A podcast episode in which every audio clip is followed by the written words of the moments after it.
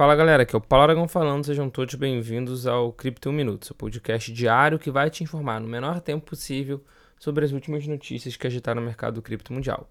E para começar o episódio de hoje, o mercado de caixas eletrônicos de Bitcoin, né, os ATMs de Bitcoin e outras criptomoedas, experimentou um marco histórico em março de 2023, mas foi um marco histórico negativo. Isso porque no período houve o desligamento de cerca de 3.625 máquinas.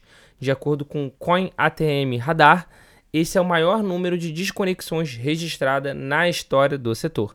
Além disso, esse número é o dobro da queda observada nos dois primeiros meses do ano. Afinal, em janeiro e fevereiro deste ano foram desligados 1.588 e 275 caixas eletrônicos de Bitcoin, respectivamente. Embora o número de ATMs de Bitcoin ativos tenha chegado a mais de 33 mil em 1 de abril de 23, essa é uma queda de quase 15% em relação ao início de março. Os Estados Unidos, Canadá e Espanha continuam sendo os países com maior número de, de máquinas. No entanto, as razões por trás dessas desconexões ainda não são claras. Alguns especulam que a desconexão pode estar relacionada ao bear market, que tem afetado né, todo o ecossistema de 2022 enquanto outros atribuem ao declínio, ao declínio né, da perspectiva de uma regulamentação branda, de uma regulação positiva no setor. Vale ressaltar que se a gente parar para pensar no bear market, um dos maiores operadores de ATM do mundo, que é a CoinCloud, que inclusive tem operação no Brasil, é, entrou com um pedido de proteção da, de falência, que é o capítulo 11 da Lei de Falências Americanas, é uma recuperação judicial lá nos Estados Unidos. Ou seja, é, é, natural que a CoinCloud, por exemplo, desligue algumas máquinas ali entre os Estados Unidos e o Canadá, justamente por causa desse pedido de recuperação judicial. E continuando falando de recuperação judicial e falência, um artigo da Bloomberg é, alegou exposição entre a Tether, que é o maior provedor de stablecoin do mundo, né, e, e o agora falido Silent Bank. E a Bloomberg falou isso e começaram a circular rumores sobre o envolvimento entre as duas empresas. No entanto, a Tether, que é emissora do, do SDT e de outras stablecoins também, imediatamente procurou esclarecer as reivindicações feitas no artigo original. Eles enviaram e-mail ao Cointelegraph e também para outros meios de comunicação, provavelmente, e a Tether deu uma resposta oficial à situação em que disse que deseja reiterar inequivocadamente que não tem exposição alguma ao Silvergate, Silicon Valley Bank e Signature Bank o emissor da stablecoin destacou uma seção do artigo que não apontava nenhum problema de colaboração entre a Tether e o Signature Bank e que falhava em explicar que não havia conta aberta. Pois bem, é, rolou rumor e a Tether rapidamente respondeu que não tinha nenhum tipo de exposição, não só ao Signature como aos outros dois que também acabaram falindo. E falando em exposição, de acordo com um documento arquivado junto à SEC, que é a CVM americana, a MicroStrategy revelou a compra de mais 1.045 unidades de Bitcoin. Além disso, o fundador da empresa, o Michael Saylor, também comunicou a decisão da empresa nesta quarta-feira, dia 5.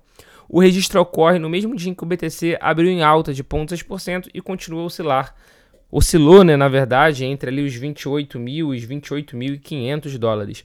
E de acordo com os registros, Uh, essa aquisição de 1.045 unidades de Bitcoin foi realizada entre 24 de março e 4 de abril agora de 2023. O valor acumulado dessa compra chegou a 29,3 milhões de dólares, ou seja, na cotação atual, cerca de 150 milhões de reais. Com, como resultado dessa nova compra, a MicroStrategy e suas subsidiárias possuem cerca de 140 mil bitcoins é, que se a gente pegar o valor de preço médio né, agregado, dá cerca de 4,17 bilhões de dólares, o que em real equivale a cerca de 21 bilhões. Ou seja, já é um, um, uma quantidade bastante considerável, né? Ele já tem um percentual bastante significativo de Bitcoin, até mesmo em relação aos Bitcoins em circulação. É, sem sombra de dúvida, a MicroStrategy já é uma grande baleia. E para fechar o episódio de hoje, no primeiro trimestre de 23, o Bitcoin se destacou como o melhor investimento com sobras. De acordo com o CoinGlass, o preço da criptomoeda registrou uma alta de 71,77%. Trata-se de um grande avanço em relação ao prejuízo de 14,75% registrado no quarto trimestre de 22. Por outro lado, O Ethereum, o Ethereum, o ETH, registrou um, uma alta, registrou ganhos de 52,15% no primeiro trimestre, contra um prejuízo de 9,94% no trimestre anterior.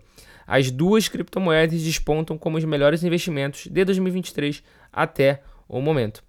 Vale ressaltar que recentemente também começou a circular no Brasil uma comparação entre Bitcoin, Bovespa, Selic, ouro e o Bitcoin, da mesma forma, ganhou é, esse ranqueamento.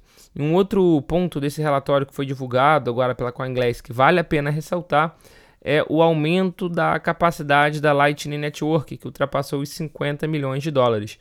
Ou seja, cada vez está mais fácil utilizar a Lightning Network por aí. Esse foi o Cripto Minuto de hoje. Muito obrigado pela sua companhia e eu já tenho um encontro marcado com vocês aqui no nosso próximo episódio. Valeu!